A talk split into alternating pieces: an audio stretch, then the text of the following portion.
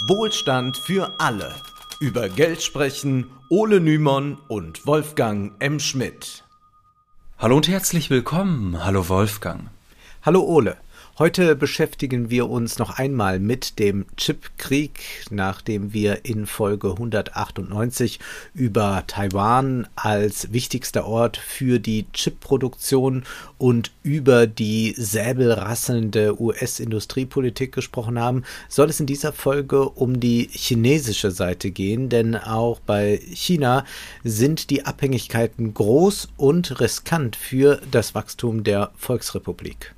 China schaut keineswegs tatenlos zu, sondern verfolgt eine eigene Strategie, um Herr über die Chipproduktion zu werden. Bislang war man aber in der Tat hinsichtlich der US-Sanktionen zurückhaltend. Wir haben bereits gesehen, dass die USA kürzlich den niederländischen Konzern ASML drängte, keine Maschinen zur Chipproduktion mehr nach China zu liefern. Und jetzt hat auch Japan verkündet, keine Waren mehr für die Chipproduktion bereitzustellen. China legte zwar gegen das Vorgehen der Niederländer bei der Welthandelsorganisation Beschwerde ein, mehr geschah aber zunächst nicht. Nun liegt Peking ebenfalls härtere Bandagen an. Werbung. Wir bleiben in China. Inzwischen ist sie eine Starökonomin. Isabella M. Weber war bereits in unserem 30. Spezial zu Gast, um über die Inflation und die Gaspreisbremse zu sprechen. Jetzt ist ihr großartiges Buch Das Gespenst der Inflation erschienen. Darin erzählt sie die hochinteressante Geschichte der Preiskontrollen in China und stellt von dort ausgehend Überlegungen an, wie man einer Inflation sinnvoll und effektiv begegnen kann, jenseits des neoliberalen Paradigmas. In Folge 112 hatten wir schon darüber gesprochen. Damals lag das Buch nur auf Englisch vor, jetzt gibt es die deutsche Übersetzung im Surkamp Verlag. Und alle Infos dazu findet ihr unter www.surkamp.de-weber. Und Isabella ist übrigens auch in der aktuellen Folge des Surkamp-Podcasts Dichtung und Wahrheit zu Gast, den wir euch ans Herz legen. Mit der Moderatorin Laura de Weck spricht sie unter anderem über die Fragen, wie viel Staat braucht die Wirtschaft und wie viel Wirtschaft braucht der Staat. Oder sonst bietet der Podcast alle 14 Tage tolle neue Folgen, zum Beispiel mit Clemens J. Setz, Simone Buchholz oder Axel Honneth.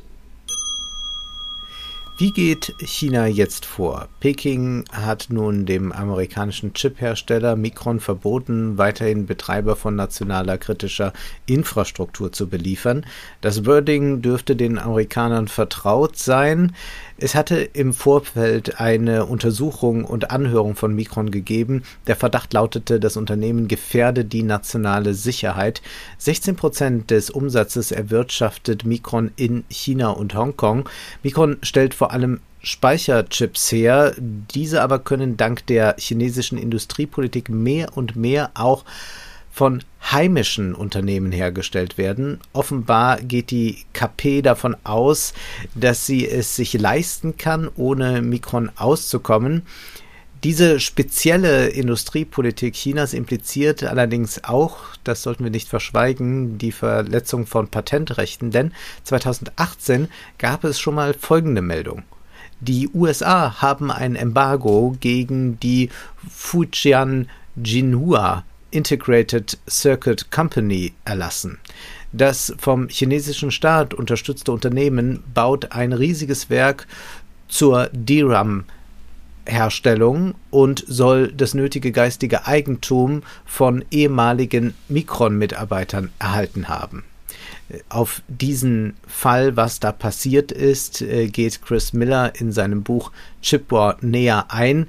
Äh, wir wollen es jetzt einfach mal bei dieser Meldung belassen und halten fest, Peking sperrt nun zwar Mikron aus, aber zuvor hat man sich dort auf die eine oder andere Weise bedient. Möglicherweise handelt es sich aber mehr um einen Souveränitätsbluff. China ist nämlich in einer eher prekären Lage, wie Chris Miller erklärt. Zitat: Chinas Problem liegt nicht nur in der Chip-Herstellung. Bei fast jedem Schritt der Halbleiterherstellung ist China in erschütternder Weise von ausländischer Technologie abhängig, die fast ausschließlich von Chinas geopolitischen Rivalen Taiwan, Japan, Südkorea oder den Vereinigten Staaten kontrolliert wird. Die für die Entwicklung von Chips verwendeten Software-Tools werden von US-Firmen beherrscht, während China weniger als ein Prozent des weltweiten Marktes für Software-Tools besitzt. Bei geistigem Kerneigentum, den Bausteinen von Transistormustern, aus denen viele Chips entwickelt werden, liegt der chinesische Marktanteil bei 2%. Der Rest stammt überwiegend aus den USA oder Großbritannien. China liefert 4% der weltweiten Siliziumscheiben und anderer Materialien für die Chipherstellung und 1% der für die Herstellung von Chips verwendeten Werkzeuge. Das ist reichlich wenig. Keineswegs ist die KP blind gegenüber der Wirklichkeit. Schon 2014 verkündete die chinesische Regierung, dass man spätestens 2030 die weltweit führende Halbleiterindustrie sein will. Damals wurde auch gleich ein Fonds aufgelegt, dessen größte Anteilseigner das Finanzministerium, die China Development Bank, äh, China Tobacco und China Mobile sind. Äh, der Fonds ist sehr intransparent strukturiert. Es gab da auch ein Korruptionsverfahren. Schätzungsweise ist der Fonds mit 150 Milliarden Dollar ausgestattet.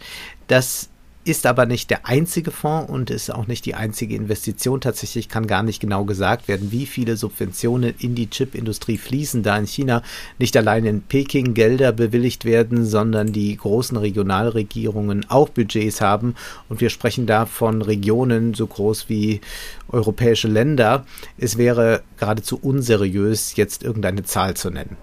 Das ist auch gar nicht nötig, denn wir werden sehen, dass es nicht nur eine Frage des Geldes ist. Wirkliche Expertise, die kann man sich zum Beispiel nur bis zu einem gewissen Grad kaufen. Wichtig in dieser Phase war deshalb, dass semi-staatliche Private Equity Fonds in ausländische Unternehmen einstiegen oder sie sogar aufkauften. Das geschah beispielsweise mit britischen Firmen, Erst lockte das schnelle Geld, dann aber mussten britische Regulatoren, die diese Aufkäufe genehmigten, feststellen, dass die Vorstände mehr und mehr durch chinesisches, regierungsnahes Personal ersetzt wurden. Miller erklärt zudem, das Problem bestand nicht nur darin, dass chinesische regierungsnahe Fonds freie Chipfirmen aufkauften, sie taten dies auf eine Weise, die gegen Gesetze zur Marktmanipulation und zum Insiderhandel verstieß. Man kann das in Chipwar alles sehr detailliert nachlesen. Wir überspringen bewusst die Details, um ein Gesamtbild zu bekommen. Obama soll ja schon 2015 gesagt haben, diese chinesischen Subventionen für die Chipindustrie, die fangen an, uns zu begraben. Wir haben es hier zugleich aber auch mit vielen Blackboxen zu tun, da schwer zu sagen ist, ob den Chinesen in der Chipindustrie bald ein großer Durchbruch gelingt, mit dem dann niemand gerechnet hat. Das Ausland ist an der Entwicklung chinesischer Halbleiter, für die man Chemikalien benötigt, auch interessiert. So bauen die deutschen Chemiekonzerne Merck und BASF ihre Produktion in China aus und exportieren zugleich Produkte in die Volksrepublik. Wie lange das gut geht, ist ungewiss, denn bekanntlich wollen einige Mitglieder der Bundesregierung sich stärker von China lösen. Zwar betont man in Berlin und Brüssel, es geht nicht um Decoupling, sondern De-Risking, aber das ist letztlich ein Euphemismus für einen härteren Kurs gegen China. Häufig fällt dabei das von US-Finanzministerin Janet Yellen geprägte Wort Friendshoring und damit ist gemeint, dass befreundete Länder Bündnisse in der Produktion von Produkten eingehen sollen. Bei den Chips geschieht ein solches Friendshoring derzeit zwischen USA, den Niederlanden, Japan, Südkorea und Taiwan. Dabei ist aber unklar, wie sehr diese Freundschaften erzwungen sind, denn die Konzerne, die nicht mehr nach China liefern dürfen, die erleiden einen erheblichen Verlust. Ja, zu diesen Konzernen kommen wir jetzt gleich nochmal. Ähm, es ist ja doch ganz erstaunlich, dass Präsident Xi 2017 in Davos verkündet, dass man am Aufbau einer eigenen Chipindustrie arbeite, aber den Anwesenden da noch gar nicht so klar ist, was das bedeutet, inwieweit das die Weltwirtschaft neu ordnen würde und der Westen dann auch einen wichtigen Absatzmarkt verliert. Man war einfach auch in dieser Zeit sehr konzentriert darauf, was äh, Trump wieder lospoltert gegen China und hat sich deshalb auch mit äh, den eigentlichen chinesischen Anliegen gar nicht so richtig beschäftigt. Jensen Wang äh, warnte jetzt vor wenigen Tagen in der Financial Times immerhin die US-Regierung, dass deren aggressive Anti-China-Politik US-Unternehmen enorm schaden könne. Er sagte, wenn uns der chinesische Markt weggenommen wird, haben wir keine Möglichkeit, uns abzusichern. Es gibt kein anderes China, es gibt nur ein China. Jensen Huang ist der CEO von Nvidia. Das Unternehmen hat einen Börsenwert von einer Billion Dollar und produziert verschiedene Chips, unter anderem für PCs und Spielkonsolen. Wenn China als Chipmarkt wegfällt, haben US-Firmen Überkapazitäten von 30 Prozent. Man werde dann nicht mehr Fabriken benötigen, äh, sondern man werde in Fabriken schwimmen, sagte der CEO. Überhaupt ist die Kommunikation unübersichtlich. Ordnen wir deshalb zunächst die geopolitische Gemengelage ein. Zum einen wird mit Menschenrechtsverletzungen in China argumentiert, um das De-Risking zu forcieren. Das ist natürlich eher scheinheilig. Wir wissen, dass Deutschland und die EU mit ähnlich heiklen Ländern bestens kooperieren. Zudem hat man wenig dagegen, wenn China weiterhin Werkbank ist, denn dann kann einem ja die Volksrepublik nicht nennenswert Konkurrenz machen. Etwas Wohlstand ist also erlaubt. Zum anderen lautet die Argumentation, man müsse sich dort lösen, auf Sanktionen und Exportstopps setzen, wo die Sicherheitsarchitektur bedroht ist. Das gilt nicht nur für Dual-Use-Technologien, sondern wird ausgeweitet auf alle möglichen Chips. Diese Argumentation ist nicht so leicht zu dechiffrieren, denn es geht hier jetzt nicht darum, dass man Angst vor der chinesischen Superwaffe hat. Das ist nicht vergleichbar mit dem Iran, den man vom Bau einer Atombombe abhalten will. Selbstredend spielt das Militär auch eine Rolle, aber das ist es nicht unbedingt, worum es hier geht. Was ist also mit Sicherheit gemeint? Der globale Kapitalismus ist bekanntermaßen ein Konkurrenzsystem, in dem nicht nur Konzerne, sondern auch Nationalstaaten sich als Konkurrenten gegenüberstehen. Wer mehr wirtschaftliche Macht hat, hat mehr politische Macht und kann folglich repressiv gegenüber weniger mächtigeren Ländern auftreten und tut das auch. Das bringen quasi die systemischen Zwänge mit sich. Kehren wir mal ganz kurz vor der eigenen Haustür, weil Deutschland die stärkste Volkswirtschaft in der EU ist, kann Deutschland anderen Mitgliedstaaten vieles diktieren, zum Beispiel eine strenge Austeritätspolitik. Mit großer Gewissheit kann nun davon ausgegangen werden, dass wer Herr der Chipindustrie ist, auch die Vormachtstellung in der Welt hat.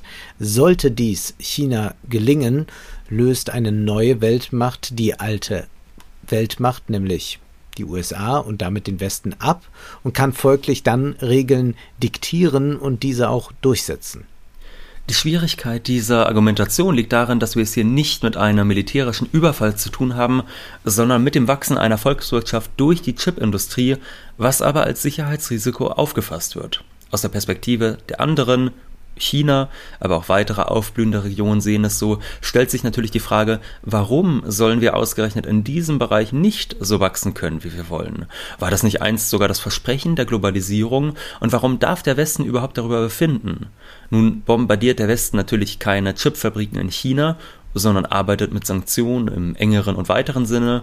Und äh, dabei ist China ebenfalls nicht unschuldig, denn die Kommunistische Partei übervorteilt ihre eigenen Investoren legt ausländischen Geldgebern Steine in den Weg und schränkt das Agieren westlicher Unternehmen in China oft wesentlich stärker ein, als es umgekehrt westliche Länder mit chinesischen Unternehmen getan haben. Also von einem Level Playing Field kann nirgends die Rede sein. Nüchtern betrachtet kann man sagen, Wirtschaftskrieg ist eigentlich immer in einem globalen Konkurrenzsystem. Es kommt allerdings auf die Intensität an. Diese nimmt derzeit zu. Unausgesprochen bleibt im Westen, dass man den Aufstieg Chinas zur Weltmacht verhindern will. In China wiederum bleibt unausgesprochen, dass man als Weltmacht auch so agieren wird, wie eine Weltmacht es tut, durch Machtausübung. Auch hier kommt es wieder auf Intensität und Gusto an, aber aus diesem Dilemma kommt man, solange kapitalistische Nationalstaaten die Grundlage der Weltordnung bilden, nicht heraus. Was man jedoch im realpolitischen Diesseits tun kann, ist, die Intensität zu minimieren, denn eine Steigerung kann zur äußersten Intensität führen und für diese haben wir eine ganz konkrete Bezeichnung Krieg. Besonders relevant bei all dem sind aktuell die sogenannten Cutting-Edge-Chips. Die sind die fortschrittlichsten Halbleiter, bei denen nach Moore's Law alle zwei Jahre eine Verdopplung der Rechenleistung erfolgt. Gordon Moore, das war der Mitbegründer von Intel, und er sagte voraus, dass sich die Anzahl der Transistoren auf derselben Fläche stets verdoppeln lassen. Es war mehr Prognose als Gesetz. Und Moore ist im vergangenen März zwar verstorben und dennoch scheint sein vermeintliches Gesetz weiterhin zu gelten, nur fragt man sich seit einer Weile, wie lange denn noch? 2021 sagte Intel-Chef Pat Gelsinger, er gehe davon aus, dass das Gesetz noch mindestens zehn Jahre gelten werde. Klar aber ist, dass mit jedem Fortschritt der Produktionsprozess immer komplizierter wird. Bei vielen Produkten, da könnte man mit einer entsprechenden Industriepolitik rasch die Produktion verlagern, jedoch ist das mit Chips nicht möglich. Im vergangenen Jahr erklärte Evgeny Morozov, der Europäische Chips Act beruhe auf magischem Denken, das niemals Realität werde und die Projektmanagerin Julia Hess schreibt, mehr als 1000 Prozessschritte, 80 verschiedene Arten von Fertigungsequipment und bis zu 400 unterschiedliche Chemikalien braucht es, um einen modernen Halbleiter herzustellen. Außerdem können die Chips nicht variabel eingesetzt werden. Sie werden schon speziell für das jeweilige Endprodukt produziert. Heißt, der Halbleiter für ein Auto kann nicht auch im Tablet oder im Smartphone verwendet werden. Ob Europa tatsächlich ein wichtiger Produktionsstandort für Cutting Edge Chips werden kann, steht tatsächlich in den Sternen. Ähnliches gilt für China. Jedoch sollten wir nicht übersehen, dass China über eine große Chipindustrie verfügt, die zwar nicht die Hightech-Chips, aber viele andere Chips, die für Autos, medizinische Gerätschaften und die Industrie 4.0 nötig sind, sehr wohl herstellen kann. Hess erklärt, die Markteintrittsbarrieren sind niedriger als im Cutting-Edge-Bereich, denn hier greifen weder die US-amerikanischen Exportkontrollen noch braucht es ein vergleichbar hohes Level an Innovation, Kapital und Prozesswissen. China hat freien Zugang zu notwendigen Maschinen, Entwicklungssoftware und Auftragsfertigern. Im Bereich 20 bis 45 Nanometer ist Taiwan in puncto Fertigungskapazität führend, gefolgt von China mit mehr als dreimal so viel Fertigungskapazität wie Europa. Bei noch älteren Technologien zwischen 50 und 180 Nanometern ist der Unterschied noch deutlicher. Hier ist die Fertigungskapazität Chinas mehr als doppelt so hoch wie die Taiwans. Diverse Experten gehen jedoch davon aus, dass die Zukunft der Wirtschaft entscheidend von den Chips geprägt sein wird, die im 14 oder 7 Nanometer Prozess entstehen. Gerade mit Blick auf KI sei dies ausschlaggebend. So ist aktuell in Foreign Affairs zu lesen, die chinesische Halbleiterindustrie ist nur in der Lage, Chips zu produzieren, die mehrere Generationen hinter dem neuesten Stand der Technik zurückbleiben, sodass viele chinesische Labore gezogen sind, auf High-End-Chips zurückzugreifen, die von US-Unternehmen entwickelt wurden. Bei einer kürzlich durchgeführten Untersuchung chinesischer Large Language, Language, Models fanden wir 17 Modelle, die Chips des kalifornischen Unternehmens Nvidia verwendeten. Im Gegensatz dazu fanden wir nur drei Modelle, die mit in China hergestellten Chips gebaut wurden. Obwohl es für chinesische Forschungsgruppen derzeit völlig legal ist, auf hochmoderne US-Chips zuzugreifen, indem sie Hardware von Cloud-Anbietern wie Amazon oder Microsoft mieten, muss Peking befürchten, dass die sich verschärfende Rhetorik und die Beschränkungen im Zusammenhang mit Halbleitern seine KI-Unternehmen und Forscher behindern werden. Bei den Cutting-Edge-Chips hat China derzeit kaum Chancen, ohne Zulieferer aus dem Westen auszukommen, weshalb die Sanktionen Peking hart treffen. Weitere Fabriken für sogenannte Major Nodes, also einfachere Chips sind hingegen in Planung, was die Abhängigkeit Europas von China eher vergrößern könnte, zumal wir derzeit in Deutschland eine Regierung haben, die vor einer beherzten Industriepolitik zurückschreckt. Jüngstes Beispiel ist Magdeburg, wo der Chiphersteller Intel ein Werk errichten will. Es soll sich um eine Investition von 27 Milliarden Euro handeln. Die Bundesregierung hat 6,8 Milliarden Euro Investitionshilfen zugesagt. Intel fordert jedoch 10 Milliarden. Laut Handelsblatt geht ein Riss durch die Regierung und das wird uns jetzt nicht wundern. Nun, das Wirtschaftsministerium und Kanzleramt sind für höhere Subventionen und wer ist dagegen? Na, wer wohl, Wolfgang? Na, unser Christian Lindner. Unser Chrissy Chris, ja. Das muss doch eigentlich alles der Markt regeln. Wozu denn Subventionen? Man kann natürlich sich fragen, ist das sinnvoll, einem so mächtigen Konzern derart stark unter die Arme zu greifen?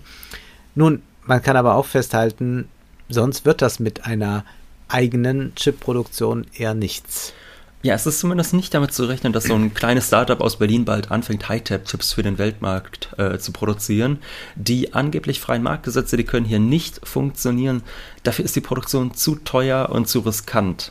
Wenn man den Vergleich bemüht, wonach die Chips das sind, was das Öl im 20. Jahrhundert war, da muss man gleichermaßen erkennen, dass es beim Öl nie um ein Geschäft wie auf dem Wochenmarkt ging, sondern immer war der Staat ein ganz zentraler Akteur, ja mitunter wurden bekanntlich Kriege wegen Öl geführt. Kommen wir aber nochmal auf den Zusammenhang von Chips und künstlichen Intelligenzen zu sprechen. Bislang sind die Fortschritte in der Volksrepublik wenig präsentabel. Das hat verschiedene Gründe. Erstens gibt es zwar eine Publikationsflut zu KI in China, jedoch haben Untersuchungen in den letzten Monaten ergeben, dass viele Publikationen Plagiate westlicher Forschungsergebnisse sind. Vielleicht gibt es also weniger Know-how, als behauptet wird. Zweitens bremst die Zensur die chinesischen GPT-Varianten aus. So wurde berichtet, besonders absurder Fall, dass Bots nicht bis 10 zählen dürfen, weil auf die 8 eine 9 folgt, was als 89 und damit als Verweis auf den Tiananmen-Platz verstanden wird. Und es gibt unzählige solche Absurditäten. Drittens sind hochleistungsfähige Chips essentiell für die KI-Entwicklung. Souverän ist, wer über künstliche Intelligenzen verfügt. Daran hapert es in China aber trotz aller Subventionsprogramme, zumindest augenblicklich. Vielleicht gibt es aber schon morgen den Sputnik-Moment dort. Chinas brisante Lage in der Chipindustrie verschärft jedoch nach Einschätzung von Chris Miller den Konflikt um Taiwan. Also gerade weil China nicht einfach so unabhängig werden kann, hat äh, man natürlich dann umso mehr Begehrlichkeiten mit Blick auf Taiwan. Und in der Tat lesen wir ja wöchentlich in der Presse, wie die Provokationen auf beiden Seiten zunehmen und äh, vieles außer Kontrolle gerät, man auch nicht mehr richtig miteinander spricht. Äh, das ist äh, wirklich sehr besorgniserregend. Wenn man auf dem chinesischen Festland nicht die nötigen Chips produzieren kann und diese Hightech-Halbleiter ohnehin überwiegend in Taiwan produziert werden, ist es gut möglich, dass China nicht gleich einmarschiert, aber sich gewisse Vorrechte in Taiwan ein einräumen lässt bzw. diese durchsetzt, um so den Westen mehr oder weniger von der Chipproduktion abzuschneiden. Miller schreibt dazu, die weltweite Chipindustrie sowie die Montage aller elektronischen Produkte, die durch Chips ermöglicht werden, hängen mehr von der Straße von Taiwan und der südchinesischen Küste ab, als von jedem anderen Teil der Welt mit Ausnahme des Silicon Valley.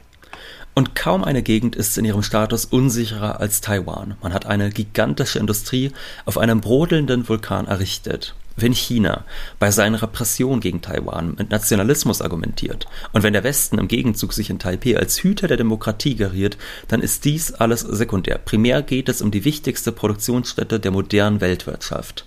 Die Geografie wird hier zum Schicksal. Wenn, wie Miller schreibt, die Firmenzentrale von Meta einem Wirbelsturm zum Opfer fallen würde, hätte das kaum Auswirkungen auf das Funktionieren von Facebook und Instagram.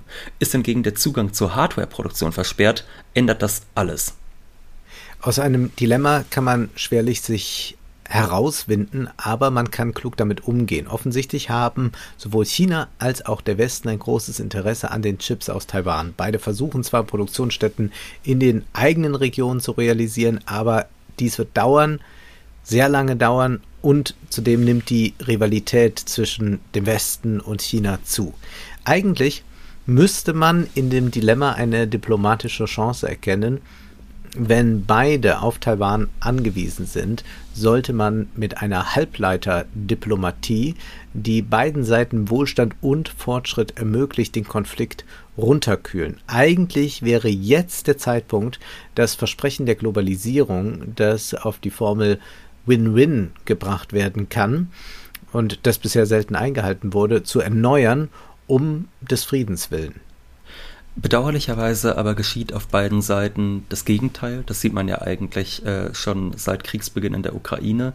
Da hat ja letztlich auch Russland gesagt, die imperialen Ambitionen, die werden stärker gewichtet als die ökonomische Ratio. Und das ist ja letztlich auch das, was wir hier sehen, dass also die ökonomische Vernunft hinter die politische Machtambition gestellt wird. Und die Idee, die du skizziert hast, Wolfgang, die beruht ja vor allem auf der Anerkennung eigener Schwäche. Mhm. Momentan aber wird das gefährliche Theater der Stärke aufgeführt führt. Zum Schluss weisen wir noch darauf hin, dass du, Wolfgang, am 19. Juni einen Vortrag in Saarbrücken hältst. Und der Titel lautet Influencer, wie politisch sind die Social Media Werbekörper? Den Link zur Veranstaltung, den findet man natürlich in der Beschreibung. Und noch der Hinweis, dass wir uns sehr freuen über finanzielle Unterstützung, die möglich ist über Patreon, Steady, über PayPal und auch Banküberweisung. Vielen Dank dafür. Nun ist aber erst einmal Schluss für heute, denn Zeit ist Geld. Prosit. Das war Wohlstand für alle. Ihr könnt uns finanziell unterstützen über paypal.me-ole und Wolfgang oder über die in der Beschreibung angegebene Bankverbindung. Herzlichen Dank!